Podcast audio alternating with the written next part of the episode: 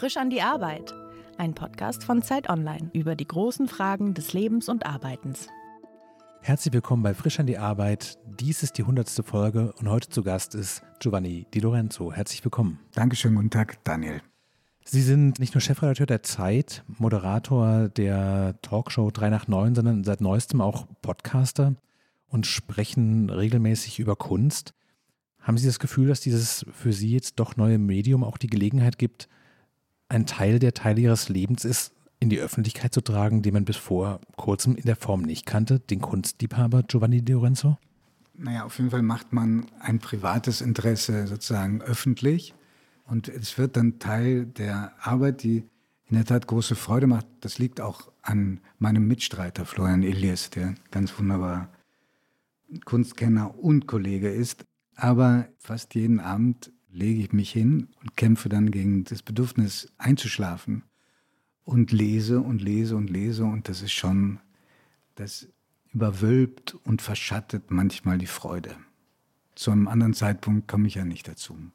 Ist es die große Ambivalenz des Journalismus, dass alles, wofür man sich interessiert, auch beruflich zu nutzen ist? Also das ist wahrscheinlich ein, ein roter Faden in den vier Jahren jetzt, die Sie den Podcast machen. Wenn man Arbeit und Leben strikt voneinander trennen möchte, dann kann man zu diesem Schluss kommen.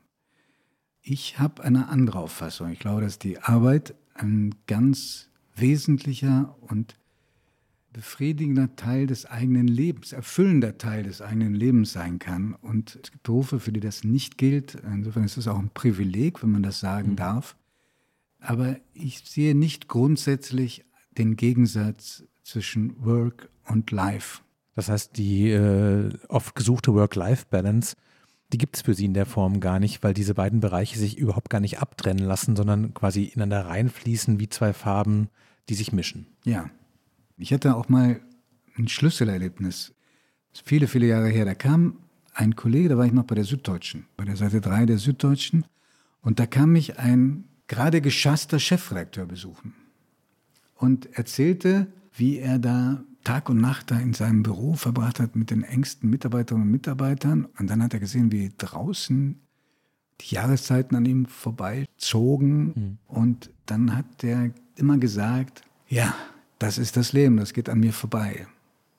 Und dann ging das Berufsleben vorbei. Und dann sagte er, und da habe ich gemerkt, das war mein Leben.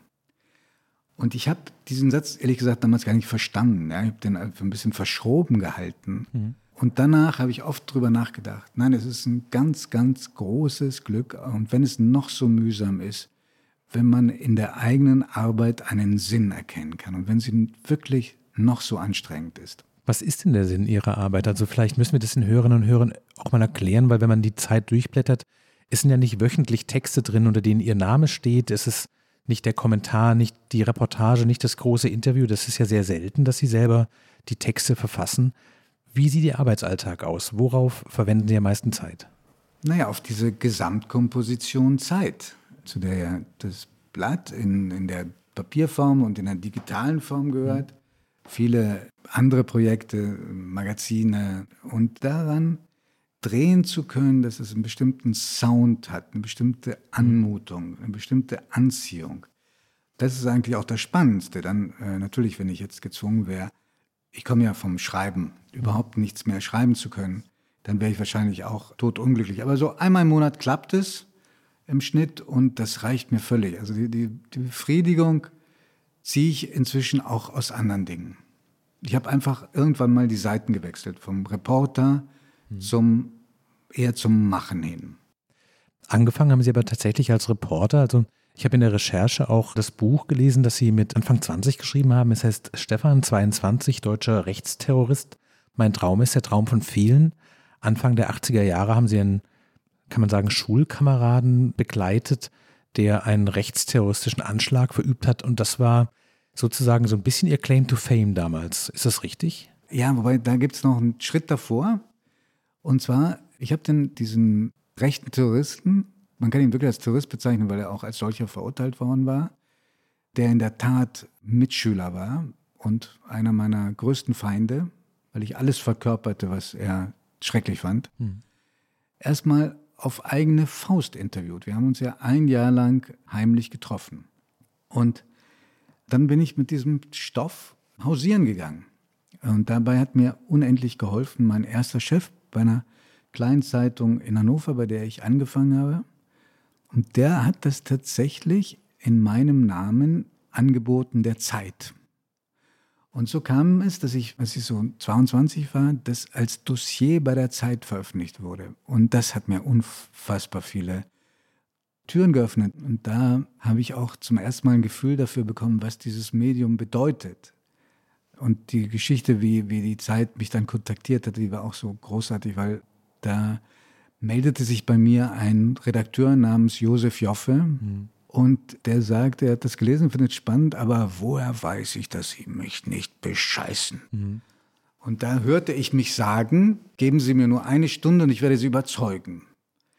Und dann habe ich kurz darauf den Nachtzug äh, von München nach Hamburg genommen. Keine Liegewagen, kein Schlafwagen, sondern Holzklasse. Die ganze Nacht da gesessen und weitgehend nicht geschlafen und traf ihn dann hier und ja, das war ja dann der Beginn einer sehr langen Freundschaft zum Blatt und auch zu ihm persönlich. Und dann ist aus dem Dossier ein Buch geworden und mit diesem Buch wurde ich in eine Fernsehsendung eingeladen und nach der Fernsehsendung hat man mich gefragt, ob ich Lust hätte, selber mal zu moderieren. Insofern hat mir dieser Stoff in der Tat sehr, sehr viel Aufmerksamkeit verschafft. Dem Thema äh, Rechtsterrorismus bin ich dann noch sehr, sehr lange treu geblieben. Die Sendung, die Sie gerade erwähnt haben, hieß damals live aus dem Alabama und lief im Bayerischen Rundfunk. Und man kann sich heute so sehr, sehr herzliche Zusammenschnitte auf YouTube davon angucken. Das war irgendeine Mischung aus relevant und doch auch anarchistisch. In der Sendung haben die Zuschauerinnen und Zuschauer und die Gäste geraucht und sind sich gegenseitig ins Wort gefallen. Es war nicht eher wie so ein. Körperlich angegriffen. Fast wie ein Plenum an der Universität oder sowas, ne? Ja, das stimmt. Glaube ich auch heute schwer vorstellbar. Und das, was die Sendung dann, glaube ich, auch so bekannt gemacht hat, war, dass das ganze Jahr in Bayern stattfand. Und die Sendung hat mehrmals das bayerische Kabinett beschäftigt. Und da ist der Satz eines damaligen Ministers überliefert, lass uns doch den Sauladen einfach dicht machen. So konnte man damals noch über das öffentlich-rechtliche Fernsehen sprechen. Und ab und zu treffe ich jetzt äh, jemanden aus dieser Zeit, aus der CSU wieder, zum Beispiel den damaligen Ministerpräsidenten Horst Seehofer, der dann der Zeit einen Preis überreichen musste als Laudator. Mhm. Und da hat er so sinngemäß gesagt in seiner Laudatio, das hätten Sie auch nicht vorstellen können, dass ich mal auf Ihre Zeitung eine Laudatio halten muss. Da müssen wir jetzt beide durch riesiger Lacher, aber ein bisschen stimmt es auch. Mhm. Die wollten uns dicht machen. Aber Sie haben ja quasi innerhalb von kürzester Zeit, also das Buch erschien, glaube ich, 84 und die Moderation die, die, das, hat, glaube ich, auch in den Jahren begonnen, ja, genau, richtig? Genau, genau. Es war unmittelbar nach der Einladung in diese, in diese Sendung mit dem Buch. In einer Sendung, wo ich und andere gestritten haben mit jungen Nazis aus der, Neonazis aus der Viking-Szene, Viking-Jugendszene. Ja. Und da ging es also wirklich unfassbar hoch her. Ja. Aber das Interessante, für mich damals auch Erschreckende war, dass wir natürlich alle wahnsinnig empört waren. Also selbst der Kameramann hat irgendwann ist dazwischen gegangen und hat gesagt, das halte ich nicht aus, was ihr da sagt und so. Aber ein großer Teil der Zuschauer hat sich mit den wohlerzogen auftretenden und brav aussehenden jungen Nazis eher identifiziert als mit uns. Ist denn diese Vorstellung, von dieser Art ein Gespräch zu führen, ist es Ihnen zu eigen geblieben, zu sagen, so, ja, man muss dieses Gespräch führen, man muss diesen Streit auch führen, man muss diesen Raum dafür schaffen im Journalismus, dass diese Welten aufeinanderprallen und nicht alle quasi so auseinanderhalten von vornherein? Also ist das live aus dem Alabama so ein bisschen was wie die Vorstellung von einem produktiven gesellschaftlichen Diskurs für Sie geworden? Ah, das ist eine tolle Frage. Die, die habe ich mir noch nie überlegt, ob das prägend war, aber eigentlich ist da sehr viel dran, weil ich gesehen habe, wie spannend das auch ist. Wobei wir haben ja bei der Zeit ein Streitressort sogar gegründet, um, um diese Diskussion breiter zu machen und um Stimmen reinzulassen, die sonst eher untergehen. Aber sag mal, Neonazis würde ich keine Bühne geben bei der Zeit. Es gibt auch Dinge, die nicht gehen. Aber im Prinzip, glaube ich, erwächst jede vernünftige Meinung aus der Konfrontation mit anderen. Hm. Und oft auch sich widersprechenden Meinungen. Ich muss sagen, ich finde Ihre Karriere ziemlich interessant, weil je nachdem, mit wem man über sie spricht, ist der Blickwinkel ein bisschen anderer. Ich glaube, es gibt sehr viele Menschen, die nehmen Sie vor allen Dingen als Moderator wahr. Seit 1989 moderieren Sie 3 nach 9. Wenn man natürlich sich im Kosmos der Zeit bewegt, dann sind Sie hier der Chefredakteur, der, glaube ich, auch der zweitlängst amtierende Chefredakteur des Blattes mittlerweile ist. Und ein bisschen ist so, wenn man das zusammenzählt, glaube ich, ist es ein bisschen so, als würde Günther ja auch die Chefredaktion des Spiegels leiten. Also das sind zwei Karrieren, die eigentlich für sich eine große Strahlkraft haben und eine große Aufmerksamkeit kriegen. Wie vereinbaren Sie das denn rein zeitlich? Ich glaube, dass der Vergleich zu meinem alten Freund, Münchner Kollege beim Bayerischen Fernsehen, Günter Jauch, überhaupt nicht stimmt, weil Günter Jauch kommt aus dem Fernsehen. Ich war beim Fernsehen immer nur Zaungast und wollte das auch bleiben. War auch aus diesem Pool von äh, Moderatorinnen und Moderatoren von Live aus dem Alabama und der Nachfolgesendung, aus dem zum Beispiel auch Sandra Maischberger stammt, Amelie Fried, Werner Schmidtbau und eben Günter Jauch, neben vielen anderen, der einzige, der eben nicht zum Fernsehen gegangen ist, sondern dann unmittelbar nachdem äh, Live aus dem Alabama vorbei war, zur Süddeutschen Zeitung. Ich wusste immer, das ist meine eigentliche Berufung. Ich will schreiben und insofern hat sich für mich die Frage auch nie gestellt. Also 3 nach 9 findet einmal im Monat statt, mhm. ehrlich gesagt elfmal im Jahr. Und das ist eine wunderbare Sache, die ich nebenbei machen darf. Aber sie hat immer eine untergeordnete Rolle gespielt, sonst wäre das auch gar nicht möglich, diesen Laden hier zu führen. Das ist ja nun wirklich im buchstäblichen Sinne ein Fulltime-Job. Gibt es Dinge über die Gesellschaft und über Menschen, die man nur im Live-Gespräch in der Moderation erfährt, die man auch beim Plattmachen und beim Nachdenken über die Gesellschaft so nicht rauskriegt?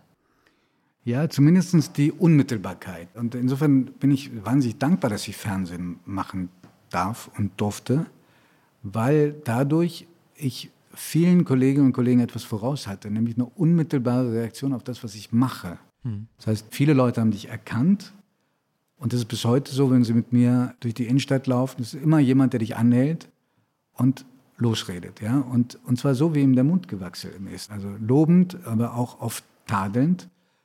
Und dadurch habe ich das Gefühl gehabt, ich habe noch ein, ein bisschen ein Sensorium für das, was normale Menschen beschäftigt. Und mhm. das ist ja eine große Gefahr in, unserem, in unserer Blase, dass wir uns entfernen für die, für die wir schreiben und Medien machen, weil unsere Erfahrungswelten so unterschiedlich sind. Bei diesen ganzen Dingen, die Sie da machen, woher wissen Sie jetzt ist Feierabend? Sie haben vorhin erzählt, dass Sie abends dann noch da liegen und sich mit der Kunstgeschichte beschäftigen, um Ihren eigenen Podcast vorzubereiten? Haben Sie so ein Ritual, dass Sie sagen, so oder eine bestimmte Uhrzeit und dann ist Schluss? Weil theoretisch kann man sich ja, gerade wenn man die Kunstgeschichte sich anguckt, kann man ja jede Nacht bis um halb drei sich klug lesen. Ist auch manchmal so. Und weil es auch so spannend ist, ja, das sind ja wirklich Sachen, die auch Freude machen. Es gibt Grenzen, die setzt dir Gott sei Dank deine eigene Familie. Und es gibt, ja, Rituale schleichen sich mit den Jahren erst ein. Zum Beispiel neuerdings eins, dass ich mir sage, ich schaue mir nach 22 Uhr keine Nachrichtensendung mehr an, weil ich das mit in den Schlaf nehme. Das heißt, ich werde wach, ich denke drüber nach.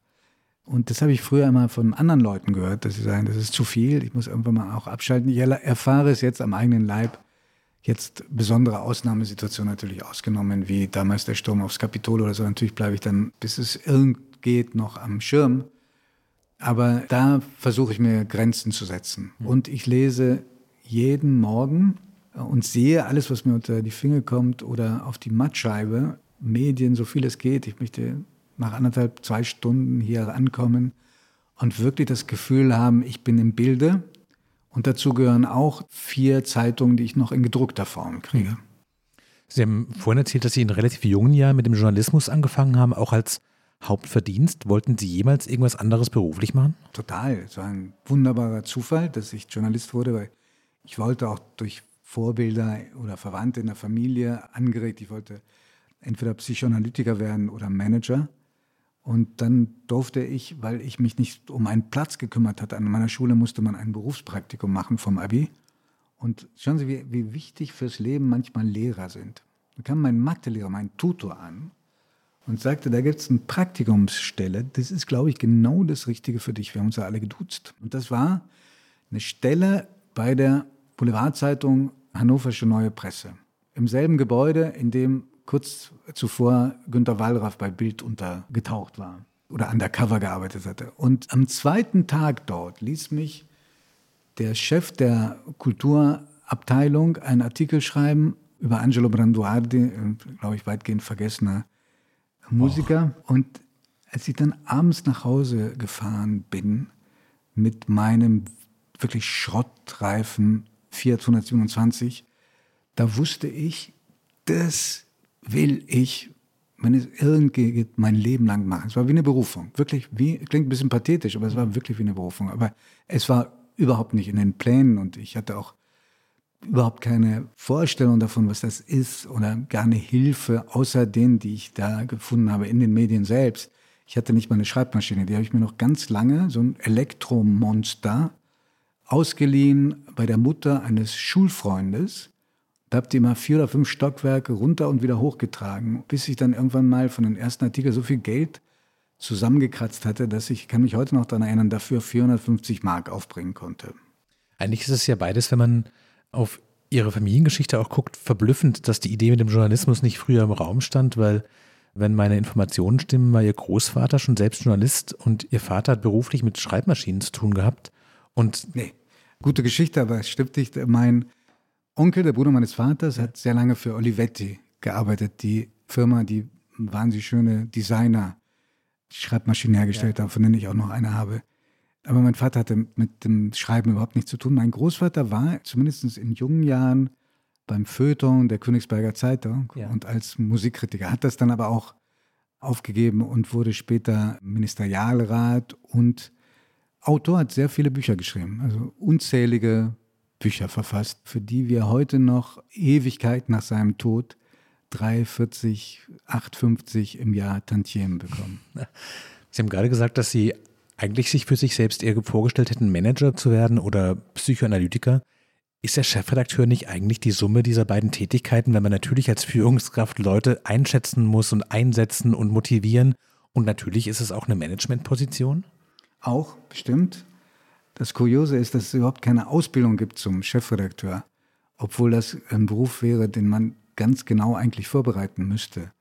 Irgendwann wird man ernannt und dann springt man ins kalte Wasser und es fehlen einem große Fertigkeiten, die man sich dann woanders holen muss. Während es beim Manager Trainee-Programme gibt und Assistenzen und all diese Dinge. Und deswegen glaube ich, ist es manchmal in Führungspositionen bei Medien auch so schwer mit den Chefs hm. und Chefinnen, weil sie niemand richtig darauf vorbereitet. Wie führt man denn eine Redaktion? Ich muss sagen, also mein Begriff von Journalismus war immer, dass das ein Beruf ist mit einer großen inneren und äußeren Freiheit, dass sich auch Menschen dagegen verwahren, eigentlich geführt zu werden und zu sagen, sowas, ich möchte Dinge selbst entscheiden und auch einschätzen können. Wie hält man so einen Laden denn zusammen? Wie gibt man dem den Richtung oder wie Sie vorhin sagten, den Sound? Sicherlich nicht durch oder nicht mehr durch autoritäres Gebaren oder mhm. Baren auf der eigenen hierarchischen Position. Du machst das jetzt, das würde zwar funktionieren, aber eben nur sehr kurzfristig und wäre auch fatal für die Wirkung. Ich glaube, im besten Falle funktioniert das durch Überzeugungsarbeit, dass man das eine oder andere auch vorleben und vormachen kann. Mhm. Und man muss in der, glaube ich, in der Lage sein, auch hin und wieder die eigene Mannschaft vor sich herzutreiben. Also irgendwie weiter zu sein, als sie im Moment selber sind unser Beruf ist ja eigentlich, müssten wir Seismographen der Gesellschaft sein. Und wenn die, diese Fühler taub werden, ja, dann muss jemand treiben. Einige wollen das, andere wollen es nicht, einige können das, andere überhaupt nicht. Aber ich glaube, ein Chefredakteur müsste in der Lage sein, Dinge sehr zeitig zu erkennen und auch die Kolleginnen und Kollegen, mit denen er arbeitet, davon überzeugen können, dass das jetzt etwas ist, was wir unbedingt beachten müssen oder wo wir sagen, in diese Richtung müssen wir uns entwickeln. Und da haben wir bei der Zeit in den letzten 20 Jahren wirklich keinen Stein mehr auf dem anderen gelassen. Mhm. Bei dieser Seismographentätigkeit bleibt wahrscheinlich nicht ganz außen vor, dass man sich auch mal irrt, dass man Fehler macht. Mhm. Gibt es so Dinge, die Sie verfolgen, wo Sie sagen, diese Titelseite, dieses Thema, diese Vermutung über die Gesellschaft vielleicht auch im Größeren? Doch, klar. Also das ist immer wieder eine frustrierende Erfahrung, weil auch in der Diskussion um Titel Bilder und Titelgeschichten, ja, am Ende musst du entscheiden, wenn es so mhm. kontroverse Meinung und ich habe ganz oft die Erfahrung gemacht, schon am nächsten Morgen, dass ich gedacht habe, falsche Entscheidung. Manche sind harmlos, weil es merkt kein Mensch. oder es funktioniert trotzdem. Andere waren sehr dramatisch, so wie der Titel, den wir gemacht haben über die Lufthansa nach dem Absturz der German Wings in den Pyrenäen. Da wollten wir aktuell sein und haben praktisch die Lufthansa voreilig beerdigt. Das hat uns auch vorsichtiger gemacht bei der Frage, wie aktuell wollen wir sein. Heute sagen wir lieber, wenn wir zu einem Thema nichts beizutragen haben, weil wir einfach zu wenig Zeit haben vor dem Redaktionsschluss, lieber nicht machen. Was hat Sie in dem Beruf als Journalist vor allem gereizt? Ist es die Freiheit, dass man sich weit bewegen kann? Ist es die Macht, die auch in der Öffentlichkeit drin steckt? Ist es der Austausch mit den normalen Menschen, was Sie vorhin sagten? Gibt es da sowas, wo Sie sagen, so, das ist eigentlich, was mich letztlich in diesen Beruf reingezogen hat und was mich auch immer weiter treibt, da dran zu bleiben? Ich glaube, es sind viele Dinge. Sicher ist auch jeder Journalist und jede Journalistin, die ich kenne, froh darüber, wenn der eigene Name irgendwo sichtbar wird, dass man was geschaffen hat. Alles andere wäre jetzt echt verlogen, wenn man das irgendwie leugnete. Aber es sind zwei Grunderfahrungen. Die eine ist die Erfahrung von Wirksamkeit. Man kann mit einer Recherche und Geschichte wirklich was verändern, und zwar zum Guten. Das ist ja schon mal super, zum Guten, nicht zum Schlechten. Also nenne jetzt nur ein Beispiel, hat eine Kollegin Anne Kunze eine Geschichte gemacht über das Unrecht der Arbeitsbedingungen auf Schlachthöfen. Mhm. Hat der Minister sie kontaktiert und es ist eine Gesetzesinitiative daraus erwachsen. Und das andere ist, in welchem Beruf ist es dir vergönnt, in eine Realität eintauchen zu können, die dir sonst komplett verschlossen hm. geblieben wäre. Ja, du kannst als Reporter eine Geschichte machen und recherchieren über einen Boxer. Im nächsten Monat machst du einen über einen Spitzenmanager, ja, über einen Chef eines DAX-Unternehmens. Das ist doch fantastisch. Wer hat solche Einblicke?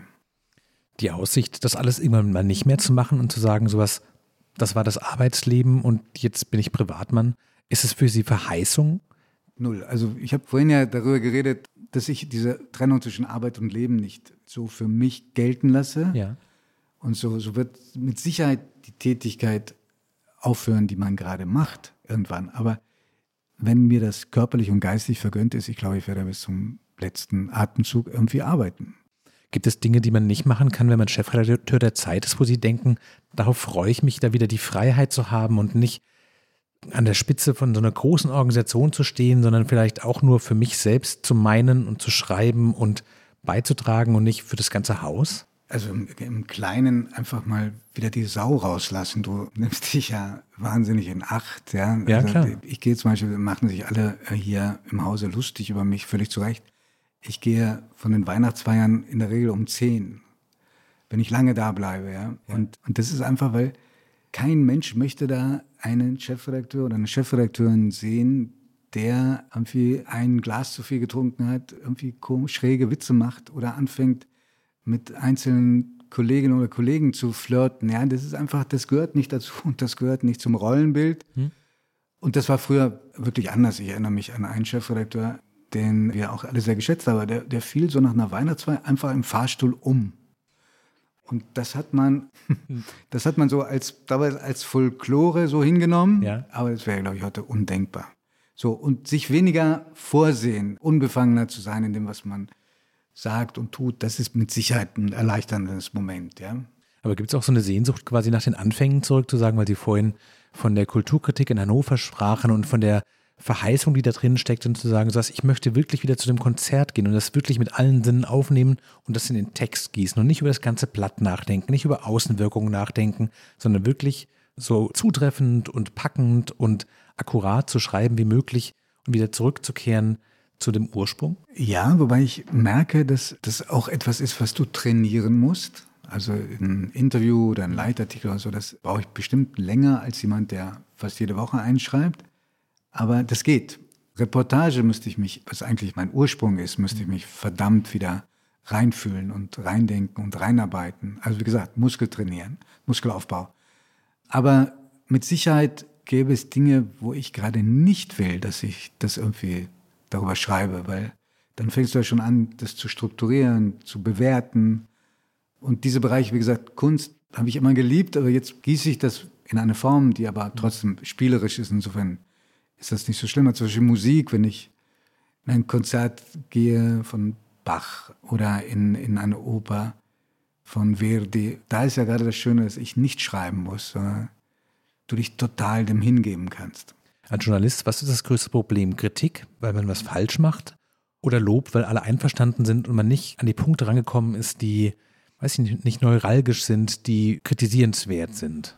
Also ich gehöre zu denen, die auch nach Sendung äh, sehr lange wach liegen und dann kommen alle Fragen hoch, die man nicht gestellt hat. Ja. Also leide unter den Defiziten. Aber das, glaube ich, haben alle Menschen, die ein bisschen kreativ sind. Ja? Also ich, mich hat wahnsinnig beeindruckt, wenn ich von einem großen Künstler, einem großen Kreativen reden darf, wie Helmut Dietl, mit dem ich befreundet war, der mal auf dem Höhepunkt seines Erfolgs gesagt hat, weißt du, da bemühst du dich Jahre, eine Szene so zu schreiben und dann umzusetzen, wie sie Fellini offenbar leicht von der Hand gegangen ist. Ja? Und du merkst, du schaffst es nicht. Oder wie Neo Rauch mir mal gesagt hat, dass er, wenn er in Offizien ist und, und sieht da bestimmte Bilder, dann möchte er auf die Knie gehen. Ja? Also das Gefühl dafür zu bekommen, dass man Dinge eigentlich ausdrücken will in einer bestimmten Weise und es nicht hinkriegt. Das ist auch eins, wo du natürlich eine große Erfahrung eigener Grenzen machst oder machen solltest, was dich auch Demut lehren sollte. Ansonsten, Daniel, Sie sind doch auch Journalist. Sie wissen, dass wir manchmal sehr schnell mit der Kritik dabei sind und auch sehr ungerecht manchmal und auch sehr parteiisch und selber überhaupt nichts vertragen und wegstecken. Und das muss man immer vor Augen haben. Also, wenn wir was schreiben, möchtest du das selber so abbekommen?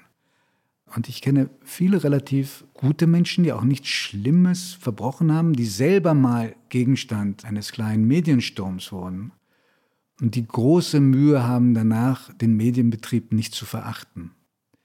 Und das finde ich wahnsinnig bedauerlich. Ja. Wir müssten auch bei aller Kritik, notwendigen Kritik, das ist ja irgendwie die Säule unseres Berufes, wir sind ja dazu da, allen, die Macht haben, auf die Finger zu gucken, so darüber zu berichten, dass keine persönlichen Wunden, jedenfalls keine vermeidbaren Wunden zurückbleiben. Was ein interessanter Punkt ist, weil zu der Tätigkeit als Chefredakteur gehört ja auch, dass man quasi durch das Blatt, bevor es entsteht, durchspaziert und sich anguckt, funktionieren die Sachen so. Im Regelfall ist es die Menschen, die die Texte schreiben, verbringen damit sehr viel Zeit, packen da sehr viel Emotionen rein, sehr viel Ehrgeiz auch. Und dann muss man im schlimmsten Fall durchgehen und sagen, das klappt aber so nicht, das funktioniert so nicht und muss die Leute oder ihre Eitelkeit auch verletzen. Ist es was, was ihnen leicht fällt, sagen sowas, hier ist ein Text, ich weiß, da ist viel Ehrgeiz und viel Zeit und Liebe drin und dann muss man sagen, nein, es reicht einfach nicht, wir müssen es anders machen? Nein, das fällt mir überhaupt nicht leicht, aber ich glaube, dass das das entscheidendste Führungskriterium ist. Also wenn die Frage gestellt wird, ist ein bestimmter Mensch geeignet für die Stelle oder nicht, er muss in der Lage sein zu sagen, was ist. Auch wenn es etwas Negatives und Kritisches ist. Und ich glaube auch, dass wenn du es wirklich schaffst, das loszulösen von einer Kritik an dem Menschen, an der mhm. Kollegin oder an den Kollegen, dass nach dem ersten Schrecken die meisten ansprechbar sind. Und äh, wenn sie darüber nachdenken, unter der Bettdecke schon wissen, dass es irgendwie ein bisschen was dran war an der mhm. Kritik. Ja? Aber es, das lernt man hoffentlich mit der Zeit, es so vorzutragen, dass es nicht nur eine Wunde bleibt. Ich will nochmal gerne zu dem Punkt zurück, über das abends im Bett liegen oder die Kunst nachdenken und morgens aufstehen und sofort in den Blätterwald reinzugucken und all diese Dinge. Sind Sie sich selbst ein guter Chef? Passen Sie auf sich selbst gut auf? Oh, ich glaube nicht.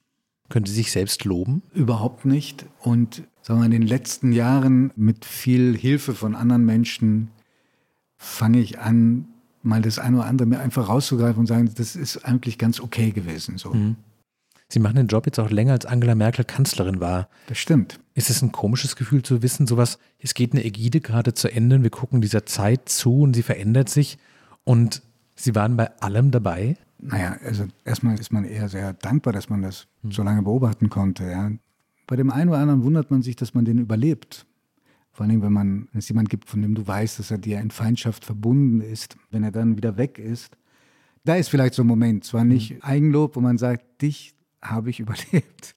Aber das ist ja eigentlich ein sehr niedriges Gefühl, was ich Ihnen gerade beschreibe. Aber ansonsten empfinde ich das natürlich als riesiges Geschenk. Also, dass ich auch meiner Tochter berichten kann, wie das war, als die Mauer fiel und bei vielen Dingen doch dabei gewesen zu sein. Was waren denn diese gefährlichen Momente? Gab es da so knifflige Punkte, wo Sie sagen, so, da hätte auch diese ganze Sache, die Zeit durch diese Zeiten zu führen, auch schief gehen können? Also wir hatten ja aufgrund von Fehlern, die wir gemacht haben, die ich gemacht habe, die andere gemacht haben, ja auch riesige Shitstorms. Denken Sie nur daran, als wir diese völlig verunglückte Seiten hatten über die Seenothilfe mhm. oder über, als wir den Titel gemacht haben, den ich zu verantworten habe, über Gutenberg. Mhm. Aber ich glaube, dieses Medium ist so stark, die Zeit, ja, dass die ist stärker als jeder und jede, die dafür arbeitet. Und manche glauben das nicht so richtig und gehen dann und denken, das wird jetzt das Blatt ganz schweren Schaden nehmen. Und das ist dann nicht so. Das ist vielleicht für die eine oder den anderen kränkend, aber einfach, es ist wahr. Man sagt ja so, Gemeinde, dass jedem Anfang ein Zauber innewohnt.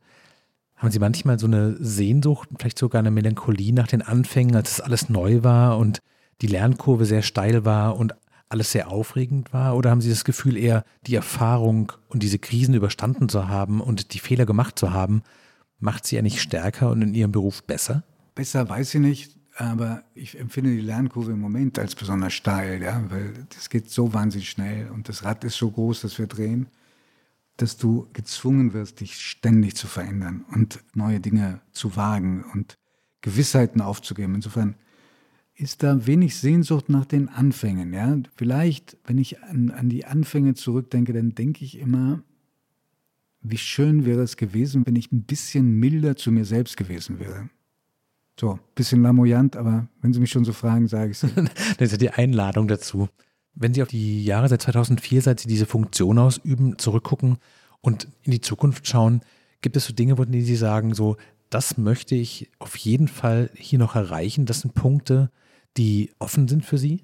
Naja, sagen wir mal, jetzt in den zurückliegenden Monaten hat sich ja ist ja etwas eingetreten, was ich mir in den Künsten träumen nicht hätte vorstellen können, nämlich, dass wir in dieser Zeit, die so schwer ist für die Medien, wo so viele andere verlieren, halt das Wachstum unseres Lebens gehabt haben. Mhm. Wir haben in dieser Corona-Zeit 100.000 Abonnenten, vollzahlende Abonnenten dazugewonnen. Das ist so, dass wir am Anfang wirklich selber gedacht haben, dass die Zahlen irgendwie frisiert sind, dass da ein Fehler drin war, mhm. reingerutscht ist.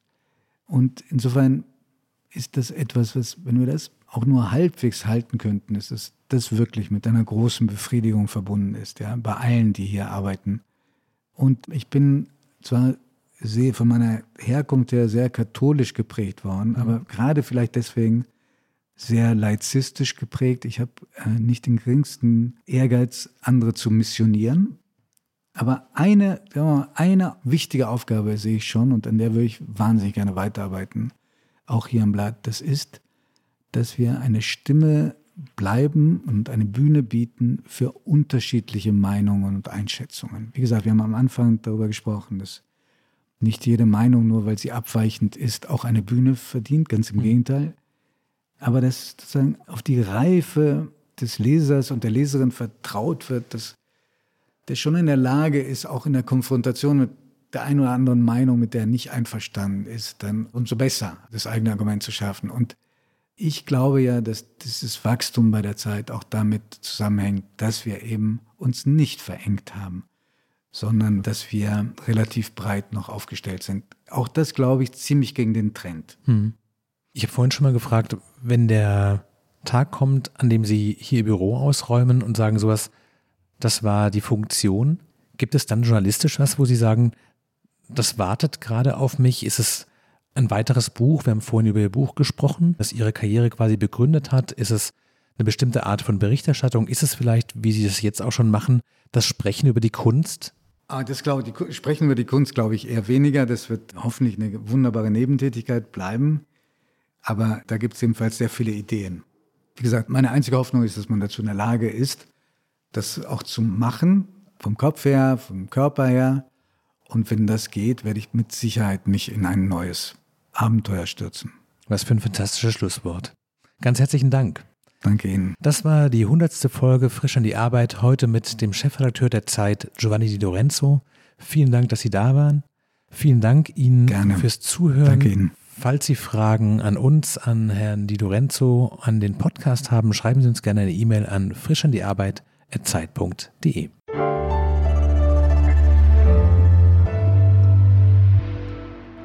Frisch an die Arbeit, ein Podcast von Zeit Online.